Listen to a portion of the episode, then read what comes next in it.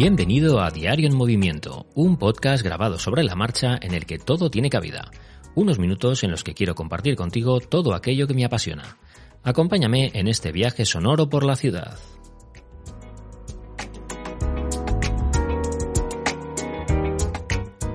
Buenos días y feliz viernes. Bueno, ya estamos a viernes, ya estamos por fin a fin de semana y la verdad es que siempre es motivo de alegría el hecho de que mm, amanezca eh, por la mañana y ya eh, veas el fin de semana en el horizonte, casi que lo puedes oler, lo puedes notar en el ambiente.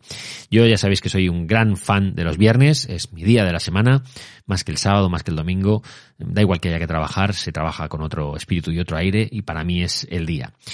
Hoy, como de costumbre, os traigo una recomendación de contenido multimedia de una serie que estrenaron el año pasado. No es nueva, porque ya tiene su tiempo, es decir, ya tiene unos meses. Eh, tampoco es antigua, es decir, que es desde de finales de 2022 pero como no es de ahora mismo ya actual, pues y no es de rabiosa actualidad, pues eh, quizás no, no tiene ese tirón que podría haber tenido hablar de esta serie cuando la estrenaron o cuando estaba eh, en boga de todo el mundo. ¿no?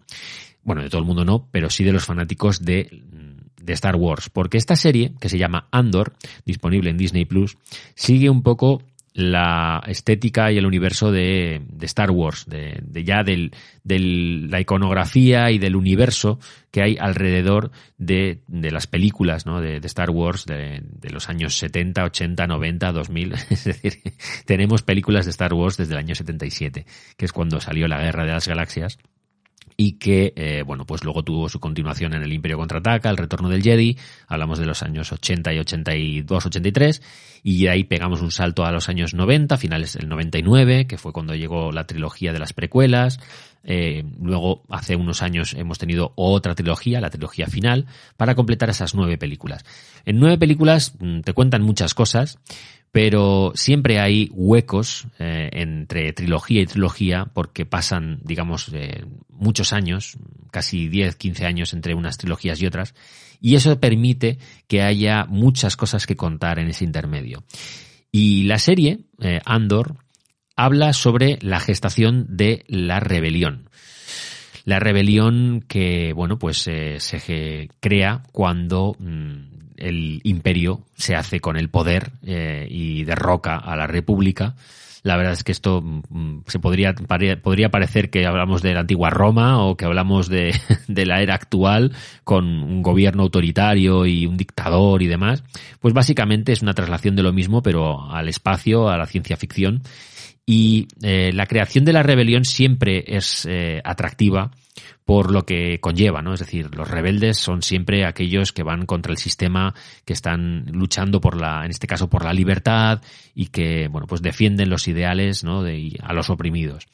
Y el caso de, de Star Wars es muy bonito porque a mí me parece que eh, era un, un, una laguna muy grande. Es decir, de repente Mm, en las películas de Star Wars nos encontramos con una rebelión formada, muy bien establecida, muy bien organizada, que aunque son pocos eh, y valientes, eh, pero están, son casi un pequeño ejército en sí, ¿no?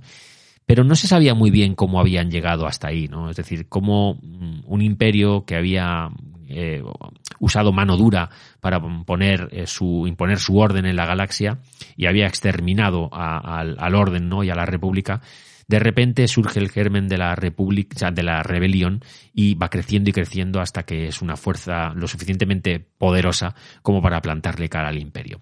Bueno, pues esto es de lo que trata Andor, ¿no? De, de, la, de, los inicios de esa rebelión y está enfocada eh, pues eh, como un poco casi como no diría yo cine negro pero sí que, eh, porque es, eh, digamos que es, es, más una estética casi de western que de, cine negro, pero sí que trata temas y, toca el tema de, de la disconformidad, de, de, la rebelión, desde un punto de vista que a mí me ha gustado cómo está enfocado. La serie es un poco, eh, tiene bastantes altibajos, es decir, no es potente desde el primer episodio, no te engancha desde el principio, pero está bastante alejada de lo que es Star Wars, de lo que son las espadas láser y las peleas eh, con las naves espaciales y todo esto, y se centra más en los personajes, en las historias, en las tramas. Eh, eso es algo que me ha gustado mucho porque se significa que se pueden crear historias en ese universo sin que tengan que salir las típicas batallitas estelares y, los típicos efectos especiales. Hay efectos especiales, hay batallitas, hay, hay ese tipo de cosas, pero mm, muy sutiles, muy de fondo, muy como momentos puntuales. Realmente la historia va de otra cosa y tiene momentos auténticamente épicos. Tiene mm, algunos de los mejores momentos que yo recuerdo eh, de una serie, eh, una película de Star Wars. Está a una altura muy alta en ciertos puntos, en ciertos momentos. Lo que pasa es que baja mucho el nivel en otros. Lo que hace que, como digo, sea una serie un tanto irregular. Sin embargo, yo sí que la he traído al podcast para recomendarla porque me parece que es muy interesante y es de esas propuestas un poco diferentes dentro de lo que es el entretenimiento eh, de palomita y dentro de lo que es el mundo de Star Wars. Me parece que es una de las series más brillantes que han hecho en conjunto, con sus altibajos, y yo creo que merece la pena que le deis una oportunidad, siempre y cuando, evidentemente, tengáis Disney Plus y os guste todo el universo de Star Wars. Ya me diréis por redes si vosotros habíais oído hablar de esta serie, si le habéis dado una oportunidad o no, y qué opinión os merece. Disfrutad muchísimo del fin de semana y sin más, nos vemos el lunes.